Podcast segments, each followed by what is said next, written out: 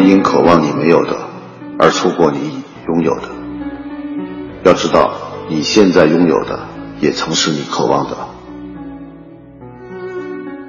我是歌手沈庆，今晚我为你朗读美国畅销书作者丹尼尔·克兰最新力作《每当我找到生命的意义，它就又变了》。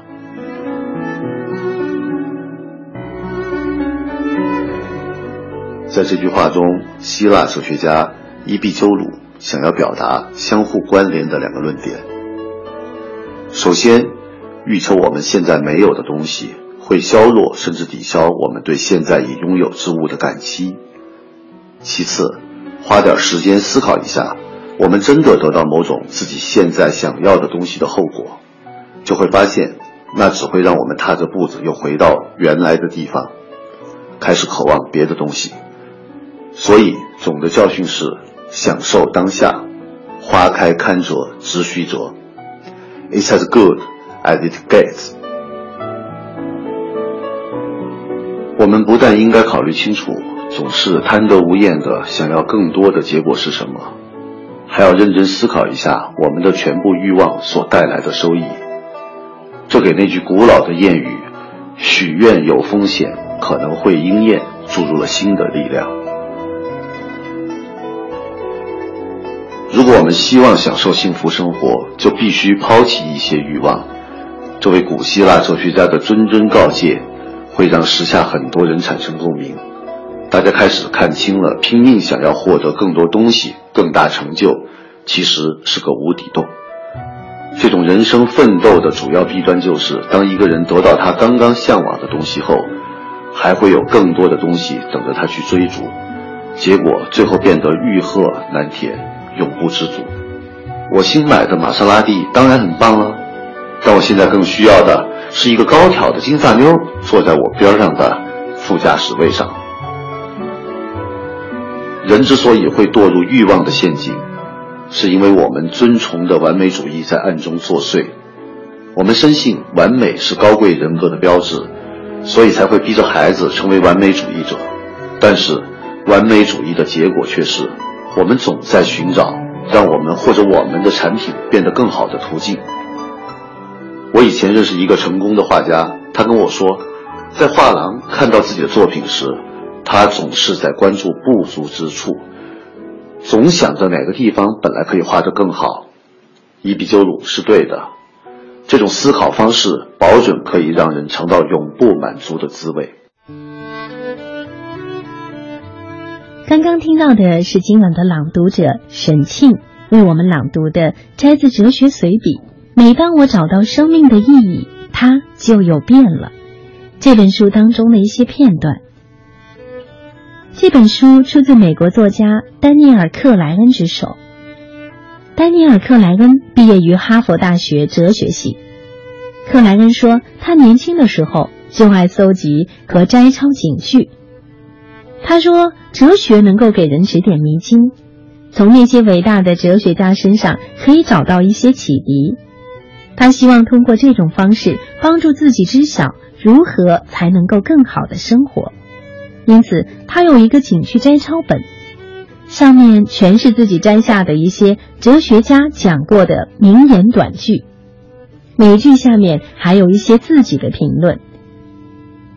多年之后，克莱恩再次翻阅这个本子，有了一些新的想法，他认为有必要将这些句子拿出来和读者分享。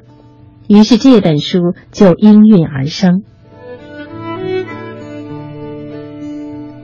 刚刚我们听到的就是对哲学家伊壁鸠鲁的观点解读，关于追求与渴望。我们继续来听今晚的朗读者沈庆的朗读。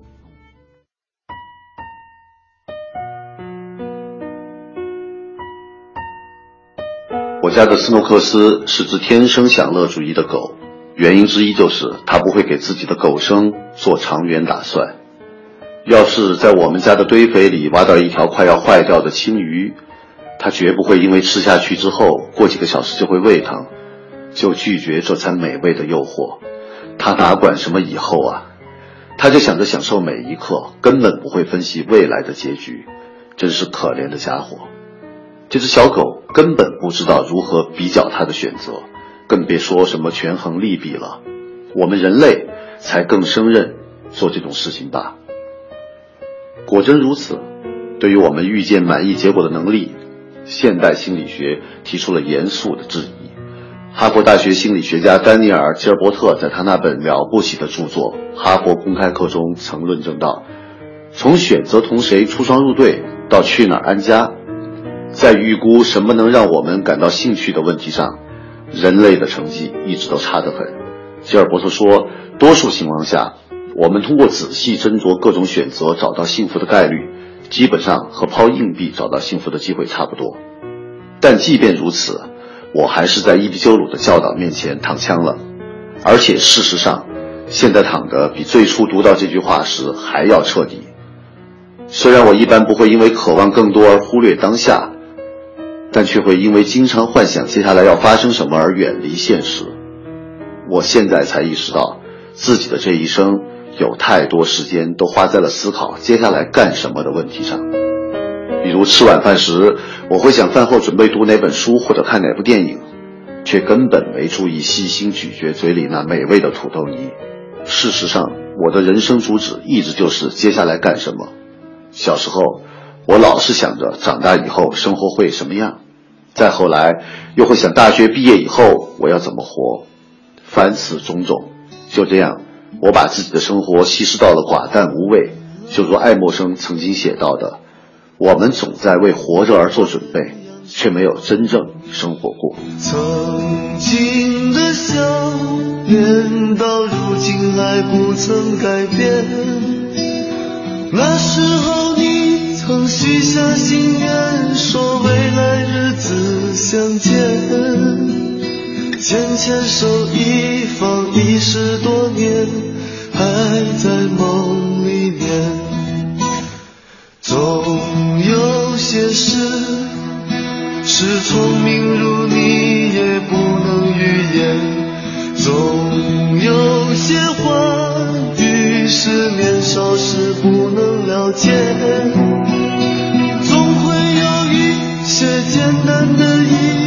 简单的一如从前，总会有一些一些改变。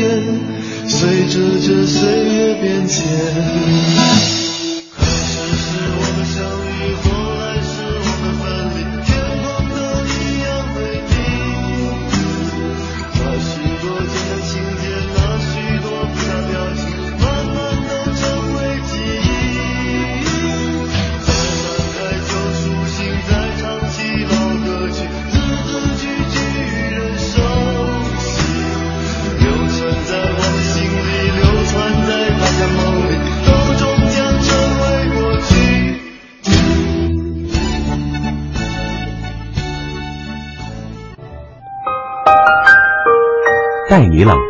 今日分享美国作家丹尼尔·克莱恩畅销书《每当我找到生命的意义，它就又变了》。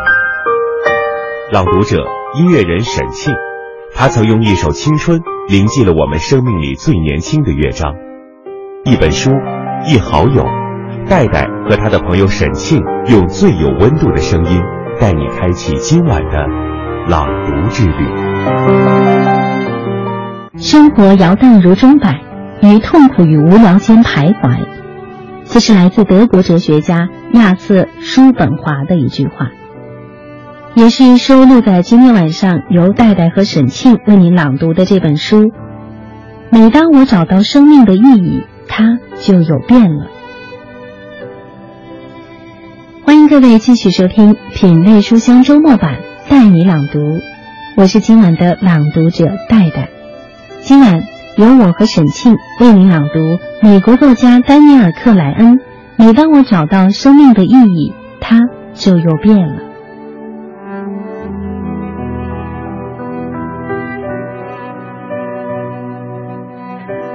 好吧，我交代，我的确隔三差五就渴望好好的悲观一次，尤其是在生活里要面对点小灾小难的时候。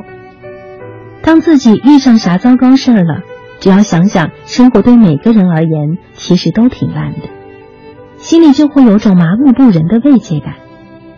在这种时候，还有谁比忧郁先生叔本华更适合请教的？我记不清到底是什么时候把这句话抄在笔记本里的，不过我敢打赌，肯定是在某个情绪低落到谷底的时期。虽然有点难以置信，不过叔本华本人却被认为是个享乐主义者，因为他主张幸福才是生活的终极目标。只不过他觉得要达到这个目标，基本上比登天还难。同伊壁鸠鲁一样，他将幸福与快乐定义为恐惧和痛苦的缺席。而且，一如伊壁鸠鲁，叔本华也相信，降低我们的期待才是消除忧郁感的不二法门。这位德国哲学家用词直白的讲道：“不想太过悲惨的话，最保险的方法就是不要期望能很开心。”真是大爱太过悲惨这几个字。叔本华都不屑于采用伊壁鸠鲁所说的“不高兴”一词。二十世纪的哲学家伯特兰·罗素一般被认为是个非常大度的人，但他却把叔本华评价为一个极品伪君子。罗素写道：“他一直都在高级餐馆大快朵颐，还有不少肉欲多于激情的风流韵事。”他非常喜欢与人争辩，还极端贪婪，所以很令人难以置信的是，这样一个深信禁欲与克制的人，却从来没有在实践当中，哪怕表现出一点儿他那些所谓的信念。罗素这么写，其实有借个人好恶攻击叔本华哲学之嫌。但话说回来。叔本华的哲学实质上是一种对待生活的态度，而这种态度又可以被理解为是一种心理现象。悲观是人的一种感受，会影响人们观察事物的方式。这种感受或许促成了哲学的诞生，但说到底，无论是感受还是哲学，都无法被证明。如果让现代心理学家去分析叔本华的生活，我们看到的会是一个自尊问题很严重的人，在一鸣惊人之后，克服了抑郁，成为了一个派对动物。我理解罗素的出发点，因为重生后的派对动物叔本华干的那些事情，让我也很难去严肃的对待他那种悲惨的厌世之感。如何活出最好的人生？什么才是生命的意义？那些格言金句会给你答案吗？我们始终为活着做准备，是否真正生活过？每当我找到生命的意义，它就又变了。我是沈庆，周日晚和戴戴一起为你朗读哲学随笔。每当我找到生命的意义，它就又变了。听克莱恩用哲学为你讲述生活的真相。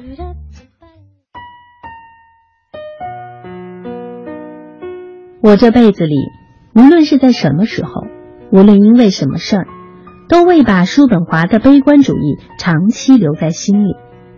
即便是在最惨淡的时刻，也总有东西会带着希望出现，让我重新振作起来。都是一些日常小事。但总能出人意料的让我重燃生活的欲望。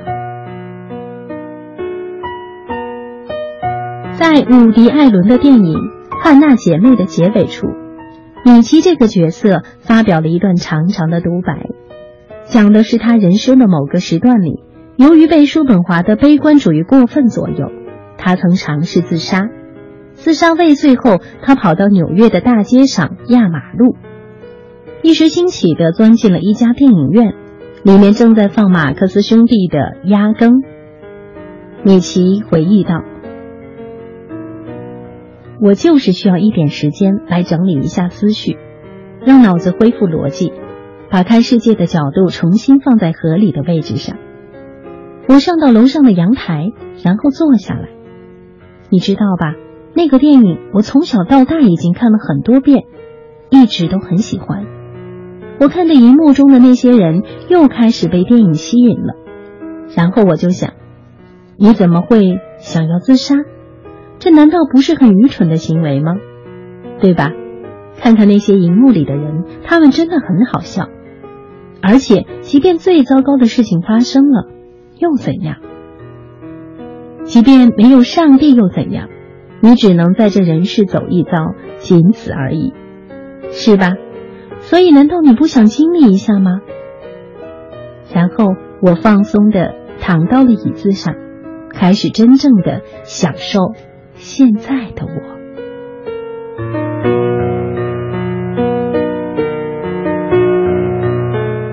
莫因渴望你没有的而错过你已拥有的。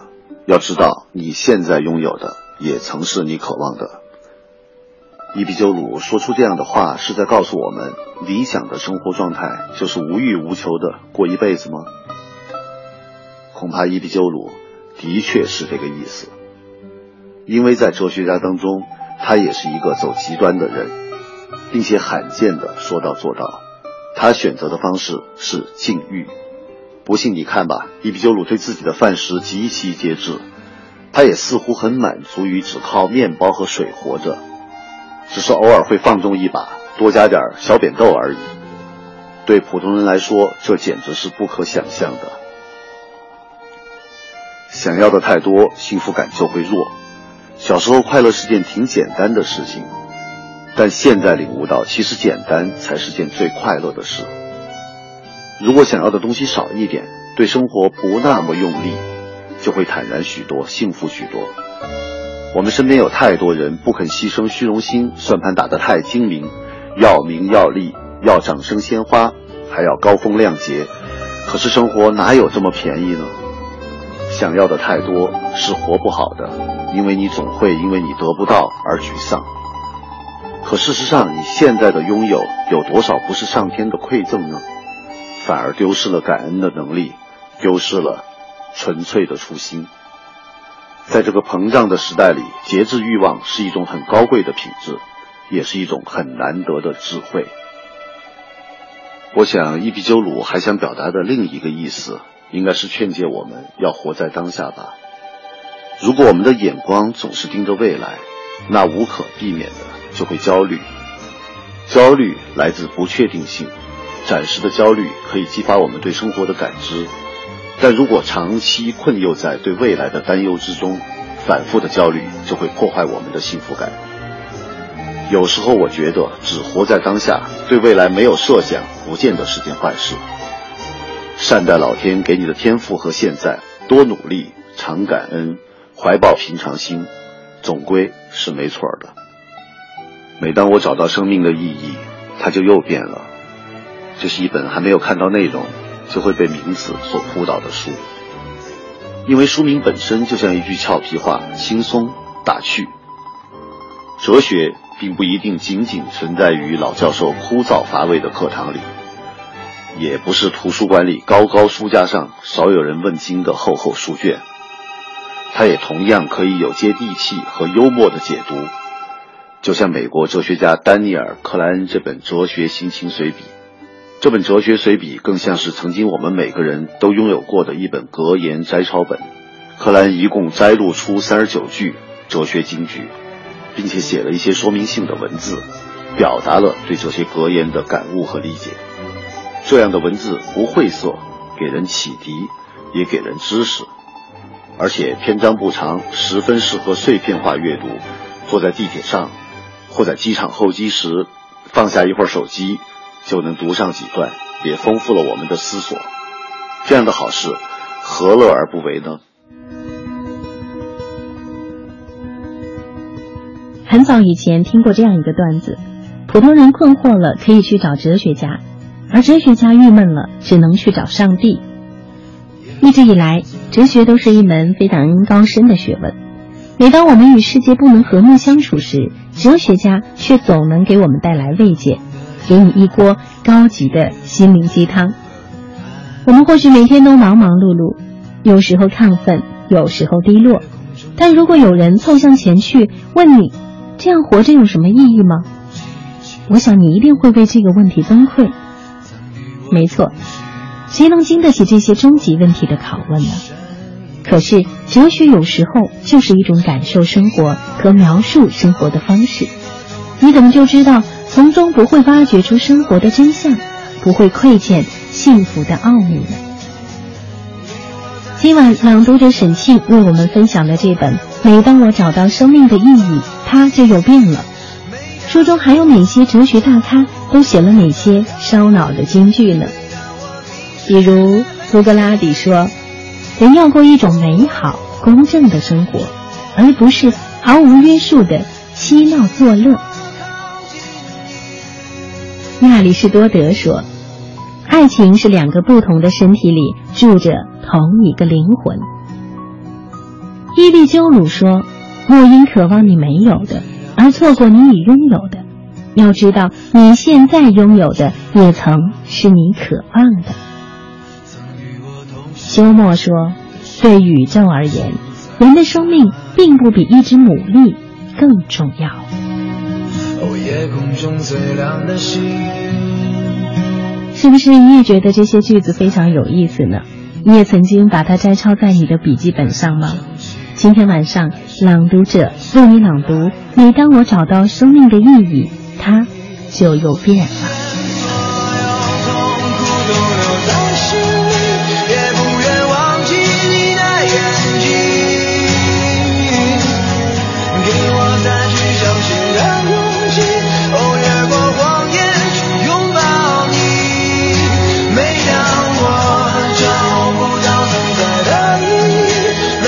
去北京喜剧院贺岁，看陈氏喜剧跨年。大道文化携手优衣库推出陈佩斯监制、陈大宇导演的青春喜剧《闹洞房》，一月十三至三十一日，北京喜剧院热闹开演，抢票速上国家大剧院官方网站。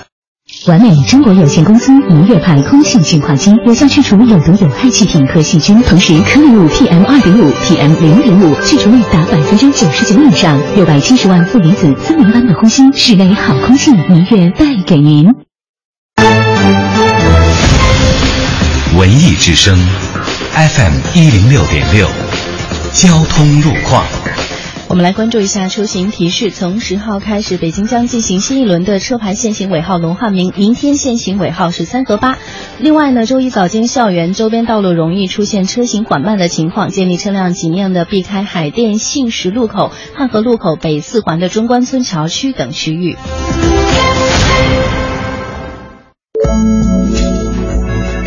文艺之声，FM 一零六点六，天气预报。来关注一下天气预报。今天夜间晴转多云，最低气温零下八摄氏度；明天白天晴，最高气温零下一摄氏度。天气寒冷干燥，适宜穿羽绒服、厚毛衣等保暖性强的服装。另外，未来四天北京都将持续晴好天气，适合擦洗车辆。人保直销车险邀您一同进入海洋的快乐生活。人保直销车险温馨提示广大车友：夜间驾驶多注意，避免行车出问题。交错碰面请减速，车灯使用要合理。大灯雾灯科学用，会车切记关远光。疲劳驾驶危险多，醉酒驾车更不可。人保车险小管家暖心提示送大家：人保直销车险。四零零一二三四五六七。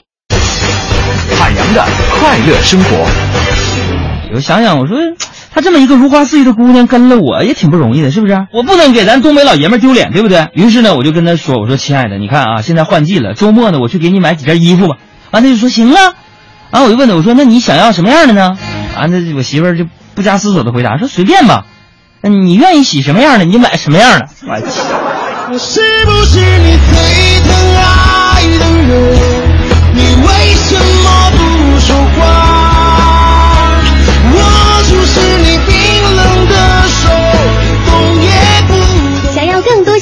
请关注每晚五点海洋小爱为您带来的海洋现场秀。海洋的快乐生活由人保直销车险独家冠名播出。电话投保就选人保。四零零一二三四五六七。一张褶皱的票根，一个泛黄的信封，每一个字符都是你往事的回音。一卷墨香，一页书册，字里行间都是对你的召唤，对你的召唤，召唤你在故事中遇见最真实的自己。中央人民广播电台文艺之声，品味书香周末特别呈现《朗读者》，用阅读面对生活中的热闹与冷清，用声音唤起你对书本最初的依恋。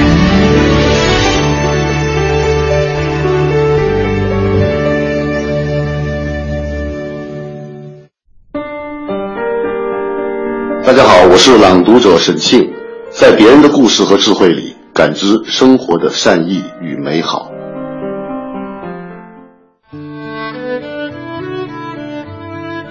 一本书，一好友，我是戴戴，这里是声音触摸文字的品味书香周末版，带你朗读。今晚我和朗读者沈庆为你朗读的这本书是《每当我找到生命的意义，它就有变了》。这本集结了哲学金句成书的一本书，它有的时候不像是一本书，更像是我们每个人都曾经有过的摘抄本，以三十九条哲学金句揭示生命的意义，用严肃的哲学思辨回答生活当中的小确幸。该书的作者，《纽约时报》超级畅销书作家丹尼尔·克莱恩，将为你讲述从伊壁鸠鲁到尼采，从叔本华到萨特。关于如何尽可能活出最棒的人生的故事，以及那些藏在三十九个哲学金句里的生活智慧。继续今晚的朗读之旅，你可以继续通过新浪微博找到主播戴戴，或者是找到节目的微信公众平台“带你朗读”，戴是不可取代的戴。欢迎继续和我们留言互动，继续和我们一起。分享一本书的美妙。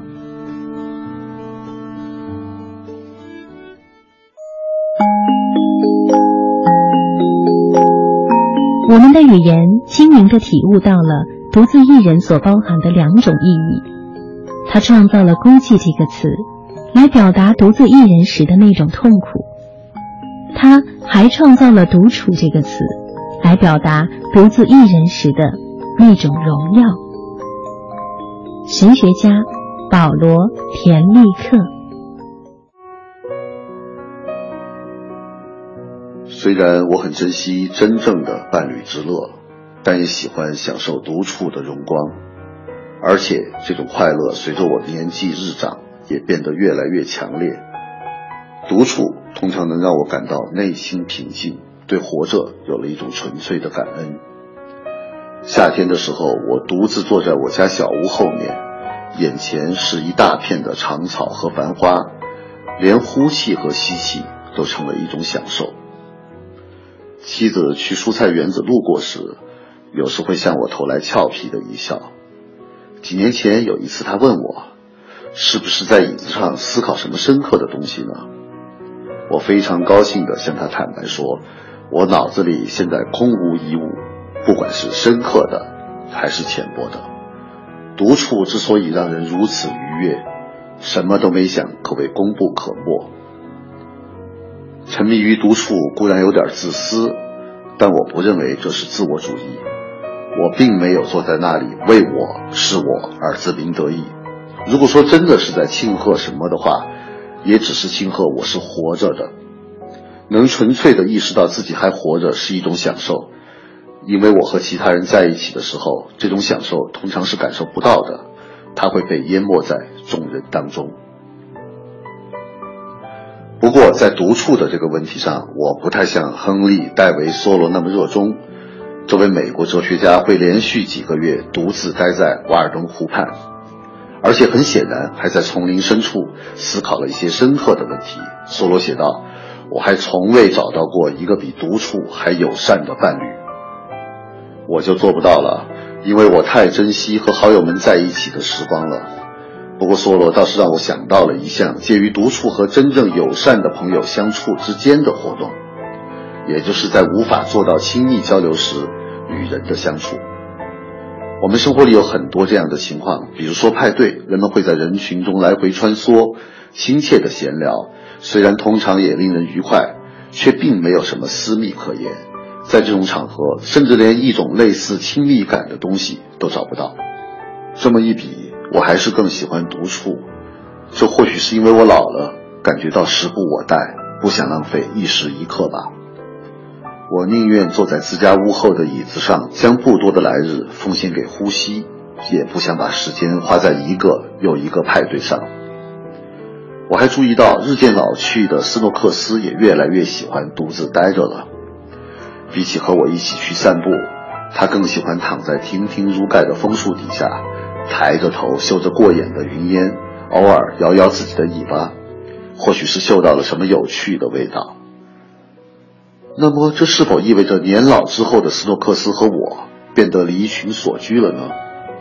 放弃了那些曾经让我们生活那么丰富的活动和际遇，就是为了可以优雅地度过另一个虚无之境？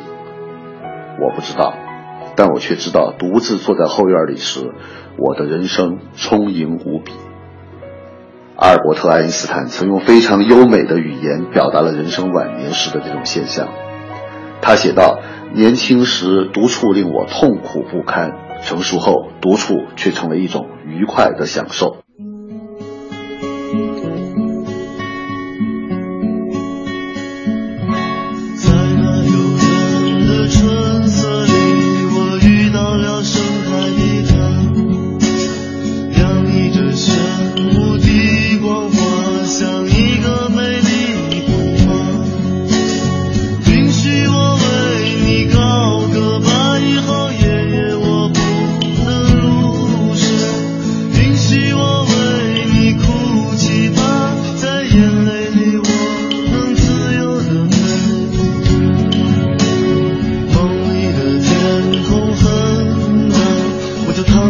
一切梦想，梦里的人。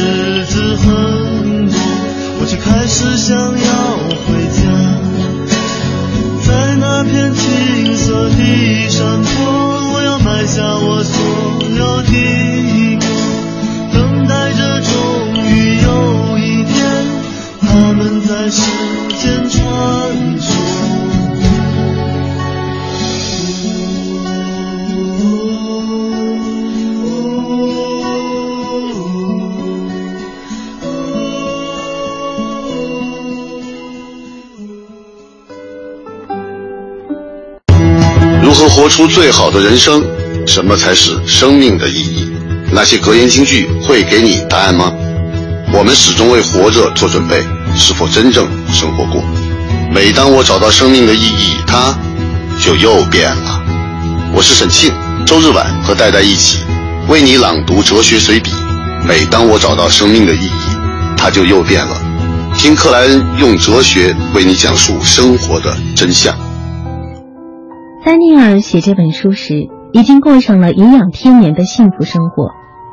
说起人生经验的话，还真是对第一条金句感触颇深。来自希腊哲学家伊壁鸠鲁的这句话：“莫因渴望你没有的，而错过你已经拥有的。要知道，现在你拥有的，也曾是你渴望的。”他说：“虽然我一般不会因为渴望更多而忽略当下。”但却会因为经常幻想接下来要发生什么而远离现实。我现在才意识到，自己这一生有太多时间都花在了思考接下来干什么的问题上。事实上，我的人生主旨一直就是接下来干什么。小时候，我老是想着长大以后生活会是什么样；再后来，我又幻想大学毕业之后我要怎么生活。凡此种种。就这样，我把自己的生活稀释到了寡淡无味。就如爱默生曾写道：“我们总是在为活着做准备，却没有真正生活过。”看到这一段时，又有了那种冰凉的感觉。怎么他好像是在说我呢？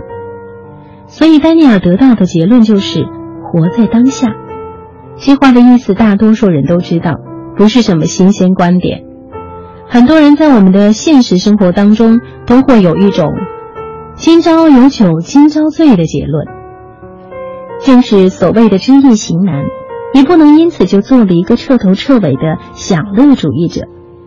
像希腊哲学家亚里斯提普所说：“生活的意义在于及时行乐，而最强烈的快乐不是知识上的，也并不总是道德的。”这本书，每当我找到生命的意义，它就有变了。丹尼尔在后记当中写道：“我现在越来越深信不疑的一点是，每个人都有能力去有意识的选择自己为什么而生活。我还相信，比起仅仅随波逐流的生活，深思熟虑去选择并勇敢的担当起自己想要的人生意义，会让我们的生活更加丰盈。”在奥斯维辛集中营幸存下来的奥地利精神学家、哲学家维克多·弗兰克说的更好：“要活得好像你是在活第二次一样，好像你第一次活的时候做错了什么。”我记得有个朋友跟我说，当时就是看到了这句话才买了这本书的。虽然我也不太相信了解一些观点和思想就能改变或者是指导自己的人生。但是看到那些哲学家只能用那么几行字就能说出你心中所思所想，真的是一种莫大的快乐。这也是一种活在当下。就像我曾看到这样几句话：谁此刻活着，就永远活着；谁此刻孤独，就永远孤独。就醒来，读书，写长长的信，在林荫路上不停的徘徊，落叶纷飞。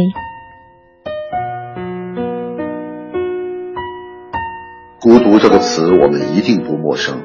置身于拥挤人潮，巨大的孤独感却汹涌而至。相信大多数人都曾经有过这样的心理体验。而独处这个词，我们也不陌生，但谈起起来却会底气不足，因为我们的独处与田立克与克莱恩所说的独处不是一回事儿。我们的独处模式，顶多只是独自一人时的孤寂，它不是失意的，更多的时候是狼狈。按照田立克和克莱恩的说法，只有在独处的时候感受到自我真实的存在，那独自一人所具有的荣光才会散发出来。我能够理解克莱恩所说的那种状态，也特别喜欢他的表达。我脑子里现在空无一物，不管是深刻的还是浅薄的。独处之所以让人愉悦，什么都没想，可谓功不可没。这就是放空。可这样的成本放置于现代生活中实在是太昂贵了。如果支出了高成本却没有同样的回报，这段独处的时光就被扭曲成了虚度。不过在我看来，独处和虚度时光都具有一种哲学上所指的超越性。在由繁杂和琐碎事物堆砌起来的日常生活中，还能感知到茶杯留在桌子上的阴影，还能发呆想象一场由绝望的爱和赴死所构建起来的电影画面。这也是种极大的能力，在这个时刻，我相信我们活着这件纯粹的事情本身，也是一种巨大的荣耀。正如现在我们正投入的读着这篇文章，我身旁空无一人，但我的内心是满的。我感觉我们独处也是如此的具有诗意。对我自己来讲，我觉得独处，我的理解是我经常用的一个词叫发呆。大概在现实的生活中，每天我会有那么几个时间段，啊，比如说中午吃完午饭，或者说在晚上的某个时间没有别的事情的时候，呃，我自己坐在书桌前或者躺在沙发上，然后瞪大着俩眼儿，什么都不想，呃，好像又在想很多。我自己把这种状态称之为发呆，其实。呃这种发呆是一种特别自我的放松，也是一种对你每天的一种经历的无意识的一种沉淀。呃，就像这本书里头讲到的，是体会自我存在的一种方式吧。有多久没有静下来读一本好书？什么时候开始，已经不能脱口而出自己喜欢的作者是谁？阅读不应该离我们那么远。二零一六年，我会约我的朋友，可能是一位歌手，可能是一名演员，也可能是意见领袖。我们会在这里和你一起读书。有人说，养成一个习惯只需要二十八天。二零一六年，文艺之声每周用一天的时间，每周一位新朋友。和你一起养成朗读的习惯。周日晚上九点，戴戴和你一起成为朗读者。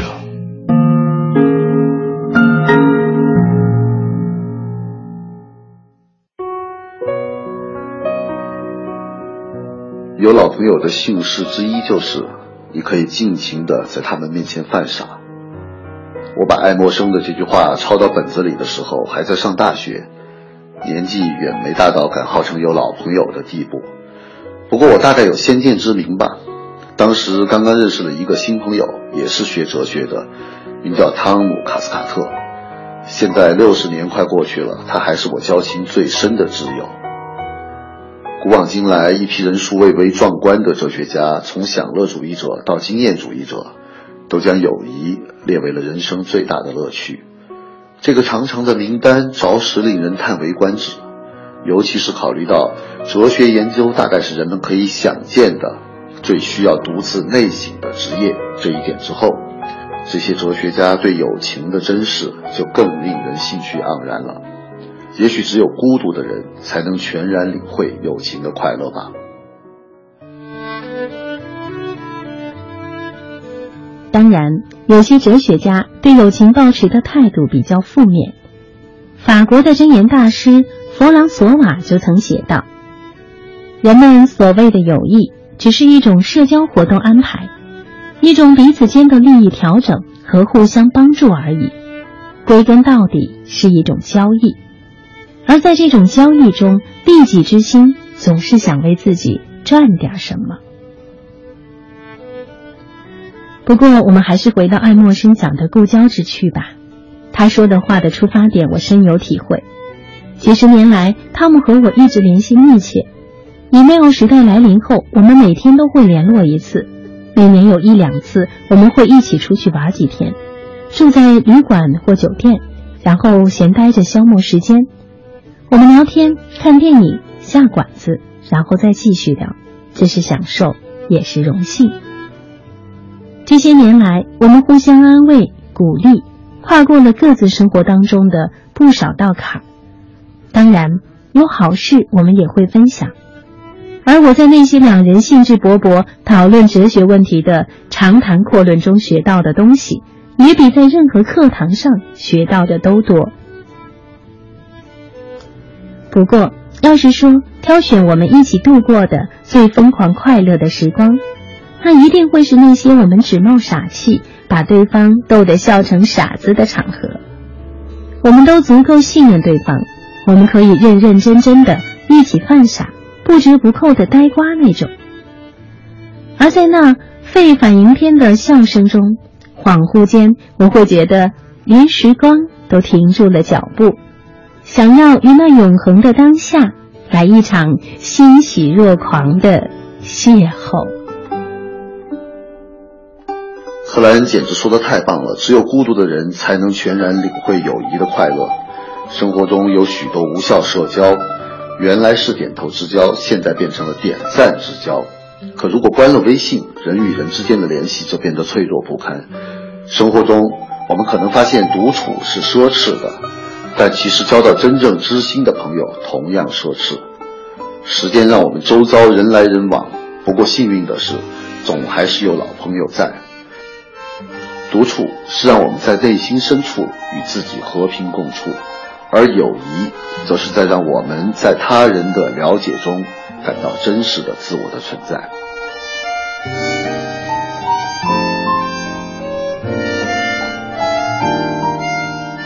我是今天的朗读者沈庆，不必花太多时间去探寻生活的意义，而是要去生活；不必花太多时间去思考朗读的用处。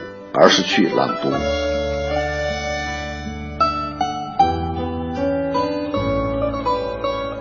每当我找到生命的意义，它就又变了。听到这儿，这时候的你是不是在想，作者到底是什么意思呢？这本书的题目是出自神学家莱因霍尔德尼布尔的妙语：“每当我找到生命的意义，他们就把意思改了。”这也是这本书的作者克莱恩所认可的对于生命的意义这样一个终极问题的回答，那就是没有确定的回答。我相信，对于我们每个人来说，迷惘都是相同的，无解才是古今相通的。没有确定的回答，就不必执着于答案本身，因为我们的生活需要的是体验和描述。无论你是孤身一人，还是置身拥挤的人群，你这当下这一刻最真实的感受就是永恒的。